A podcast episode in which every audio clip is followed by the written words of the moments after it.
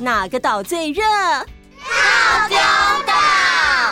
嗨，我是饺子姐姐，欢迎来到童话套丢岛，一起从童话故事里发掘生活中的各种小知识吧。我们都在套丢岛更新哦。Hello，大家好啊！嗨，大家好，小当家哥哥。嗯。有人说，上次小圆姐姐说的非洲童话，感觉跟欧洲童话很不一样。对呀，每个地方的故事常常带有那个地方的特色。例如，欧洲的童话就常出现公主、王子，还有城堡。那原住民的故事呢，就可能会跟天然景物有关系。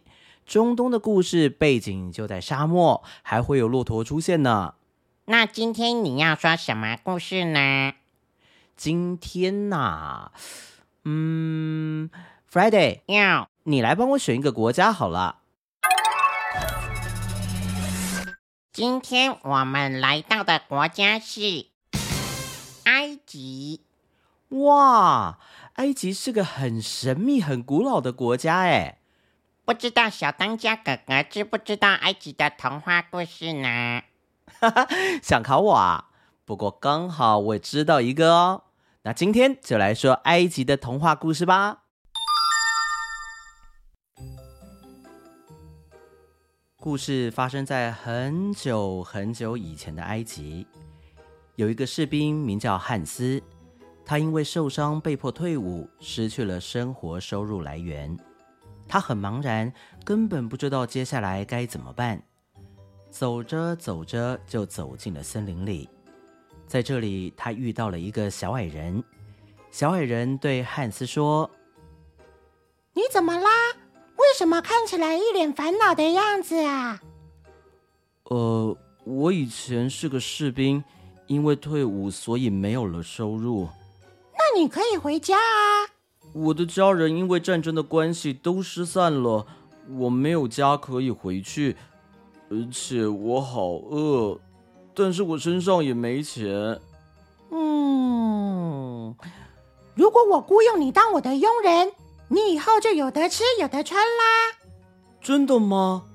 但是你得为我服务七年，时间一到，我会还你自由。但是有一件事我必须要先说清楚，就是这七年里，你不可以洗脸、梳头、剪指甲、剪头发和擦眼泪哦。哦，好，好，好，我答应你。那跟我来吧。汉斯跟着小矮人往前走，他们走进山洞里，越走越深，越走越深，最后来到了地狱里。原来小矮人的真实身份就是掌管地狱的魔鬼。但是汉斯并不害怕，因为他很高兴自己终于有事情可以做了。然后小矮人告诉汉斯。做的事情有两项，第一项工作呢，是确保大锅子底下的火不要熄灭，锅子里煮着的是给恶魔吃的烧肉。呃，遵命。然后第二项工作呢，是收拾打扫环境，把垃圾通通扫到门后面，并随时保持这里的整洁。遵命。然后我要提醒你哦。千万千万不要偷看锅子里的东西！你如果偷看锅子里的东西，你就要倒大霉。遵命，我会注意的。然后小矮人便离开地狱，又出去游荡了。汉斯便开始着手他的新工作：烧火、扫地，把垃圾通通扫到门后面，一切都照主人吩咐的去做。小矮人回来之后，检查一切是否都照做了。很好，你工作的很认真哦。呃，谢谢主人的称赞。主人看了成果很满意，就又出去游荡了。这时，汉斯才终于有闲好好看看周围的一切。只见地狱四周架着一口口的大锅子，锅子下的火势正旺，柴火烧得噼里啪啦。要不是主人有特别交代。其实汉斯也很想看看锅子里面到底有什么东西。最后他实在忍不住了，就爬上大锅，揭开第一个锅盖一点点。他看见侵略他们国家的敌国士兵坐在里面。汉斯对着里面说：“哈哈，真是冤家路窄啊！没想到吧？最后你沦落到了地狱。”说完，汉斯盖上锅盖，并添了些新柴，还扇旺了火。接着，他走到第二个大锅前，也揭开一点点往锅子里面看。他看见里面坐的居然是敌国的将军。汉斯说：“哈哈哈。”真是冤家路窄啊！没想到吧？最后你沦落到了地狱。他又盖紧锅盖，并搬来超大的一块木头，把火烧得更旺。接着，汉斯想看看是谁坐在第三口锅子里，结果啊，居然是他敌国的国王。汉斯说：“哈哈哈哈！善有善报，恶有恶报。没想到吧？”最后，你沦落到了地狱。说完，汉斯拿来风箱，把锅子下的火吹得旺旺的。就这样，汉斯在地狱服役了七年，既没洗脸梳头，也没有剪指甲、剪头发，甚至是擦眼泪。当期满的这一天到来的时候，主人问他：“告诉我，汉斯，这七年来你都做了些什么？”哦，我添柴烧火，打扫环境，把所有的垃圾扫到门后面。嗯，不错不错。但你还看过锅子里的东西，对不对？呃，我，呃，我应该要对您诚实，我的主人。对，我看过锅子里的东西。嗯，幸亏你添了柴火，否则你就没命了。好啦，现在。你的服务期限到了，你想回人间吗？想。好，那我也该支付你的酬劳了。你去门后面把你的背带装满垃圾带回去吧。哦，记得啊，走的时候也不准洗脸、洗头、洗澡，要留着长长的头发、胡子，还有没有剪过的指甲，而且要泪眼迷蒙。当有人问你是从哪里来的时候，你就说。你是从地狱来的。当有人问你是谁的时候，你得说我是魔鬼的邋遢兄弟，魔鬼也是我的国王。汉斯没吭声，就照着主人说的去做了，因为他对得到的报酬一点也不满意。他心想：没想到忙了七年，只得到一袋垃圾。汉斯走出山洞，回到森林里。就取下背带准备倒空，可是，一打开背带，却发现里面的垃圾全部都变成了金子。他高兴极了，便走进城里，要找间旅馆投诉。旅馆的老板站在旅馆门口，看到汉斯走来，吓了一大跳，因为汉斯的样子实在叫人害怕，比吓唬麻雀的稻草人还要可怕呢。老板叫住汉斯，问。哎，你是从哪里来的？我是从地狱来的。你是谁啊？哦，我是魔鬼的邋遢兄弟，他也是我的国王。老板一听就不让他进去。可是当汉斯向老板亮了他的金子后，老板就亲自替他开了门。汉斯要了最好的房间和仆人，吃饱喝足了。就照着魔鬼的吩咐，不盥洗就躺下睡觉。谁知道旅馆老板已经盯上了那一袋金子。到了深夜，老板派人溜进去汉斯房间，成功把金子给偷走。第二天早上，汉斯起床想付了房钱离开，却发现他的背带不见了。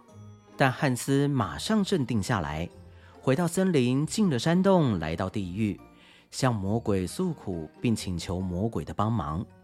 魔鬼说：“你坐下来，我替你洗脸、梳头、剪指甲和头发，然后擦掉你的眼泪。”这些事情都做完之后，魔鬼拿了一套体面的西装给汉斯换上，又给了汉斯一背带的垃圾，然后说：“去吧，告诉老板，他必须还你金子。”否则我就去逮他，让他顶替你来地狱工作。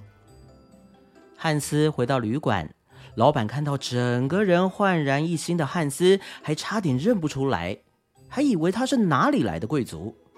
汉斯对老板说：“老板，我知道你偷了我的金子，如果你不还给我，你就得到地狱去顶替我，然后你会变得像我之前一样丑陋又可怕。”老板吓得马上把整袋金子都还给汉斯，还另外又加了一些。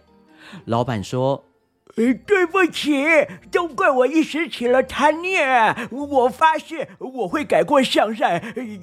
请你告诉你的恶魔兄弟，不是，是魔鬼兄弟，我我我我不想下地狱啊！”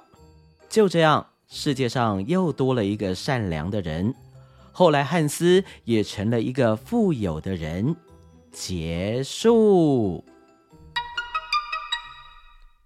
好啦，故事讲完喽。Friday，帮我们补充一下埃及的知识吧。埃及是世界文明古国之一，古埃及的历史悠久。